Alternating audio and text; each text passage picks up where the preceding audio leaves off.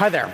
I'm going to be talking a little bit about uh, music, machines, and life, uh, or more specifically, what we learned from the creation of a very large and complicated machine for a music video.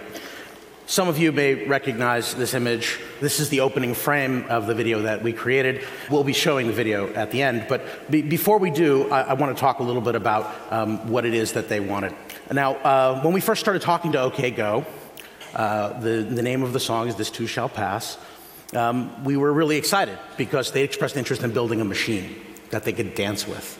And we were very excited about this because, uh, of course, they have a history of dancing with machines. Um, they're responsible for this video. Here it goes again uh, 50 million plus views on YouTube. Four guys dancing on treadmills, you know, no cuts, just a static camera, a fantastically viral and wonderful video. So we were really excited about working with them. And we sort of started talking about what it is that they wanted, and they explained that they wanted uh, kind of a Rube Goldberg machine. Now, uh, for those of you who don't know, a Rube Goldberg machine is a complicated contraption, an incredibly over engineered piece of machinery that uh, accomplishes a relatively simple task.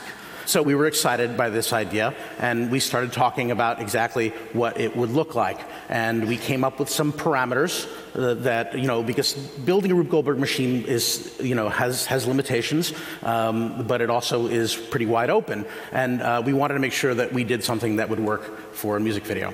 So we came up with a list of requirements, the Ten Commandments, and they were in order of ascending difficulty. The first is no magic. Everything that happened on screen had to be very easily understood by a typical viewer. Uh, the rule of thumb was that if my mother couldn't understand it, then we couldn't use it in the video.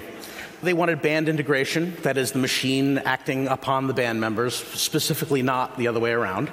They wanted the machine action to follow the song feeling. So, as the song picks up emotion, so should the machine get grander uh, in its process. They wanted us to make use of a space. So, we had this 10,000 square foot warehouse we were using, divided between two floors. It included an exterior loading dock. We used all of that, including a giant hole in the floor that we actually descended the camera and cameraman through.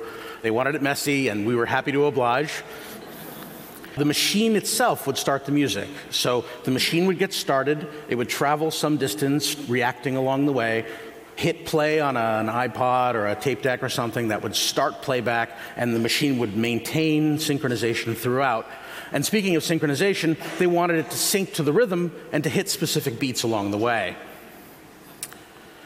Okay. they wanted it to end precisely on time. Okay, so now the start to finish timing has to be perfect. And they wanted the music to drop out at a certain point of the video and actual live audio from the machine to play part of the song. And as if that wasn't enough, all of these incredibly complicating things, right? Um, they wanted it in one shot.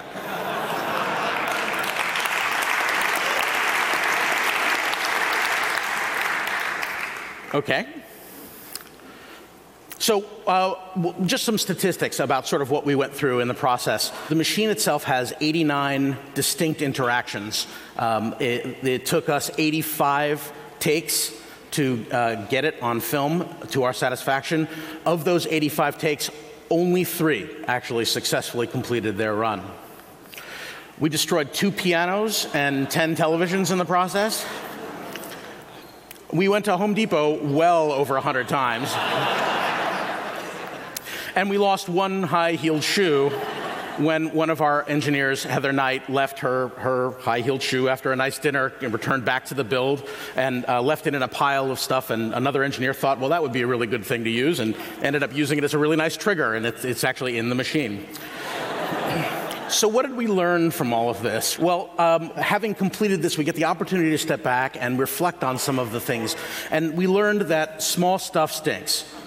Little balls in wooden tracks are really susceptible to humidity and temperature and a little bit of dust, and they fall out of the tracks, and the exact angles makes it hard to, to get right. And uh, yet, a bowling ball will always follow the same path. It doesn't matter what temperature it is, doesn't matter what's in its way, it will pretty much get where it needs to go. But as much as the small stuff stinks, we needed somewhere to start so that we would have somewhere to go. And so you have to start with it, you have to focus on it. Small stuff stinks but of course, it's essential, right? What else? Planning is incredibly important. you know, we spent a lot of time ideating and even building some of these things. It's been said that uh, no battle plan survives contact with the enemy. Um, I think our enemy was physics, and uh, she's a cruel mistress. And uh, often we had to pull things out as a result because of timing or aesthetics or whatever. And so while planning is important, so is flexibility. These are all things that ended up not making it into the final machine. So also put reliable stuff last the stuff that's going to run every time, right? Again, small to large uh, is relevant here. The little Lego car in the beginning of the video uh, references the big real car near the end of the video. The big real car works every time. There's no problem about it. The little one had a tendency to try to run off the track, and that's a problem. So, but you don't want to have to reset the whole machine because the Lego car at the end doesn't work, right? So you put that up front so that if it fails, at least you know you're gonna you don't have to reset the whole thing. Life can be messy. There were incredibly difficult moments in the building of this thing. Months were spent in this tiny cold warehouse. And the, the, wonderful elation that we, that we had when we finally completed it. So it's important to remember that whether it's good or it's bad, um, this too shall pass. Thank you very much.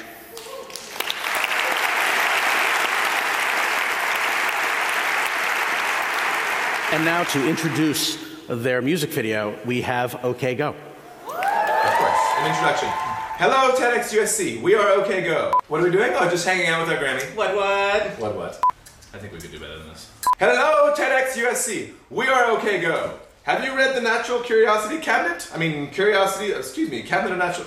I'm starting again. We, we need some more ridiculous things besides the Cabinet of Natural Curiosities. Do you have a pipe, Damian? Tim's sundial hat. Have you seen the new work they've done to the Watts Towers? Sorry, I'm starting again. Dogs. Hello, TEDx USC. We are OK Go, and this is our new video. This too shall pass. Oh, oh. Fight on. Okay, one. We can still do one better, I think. Yeah. that one's pretty good. It's getting, it's getting better.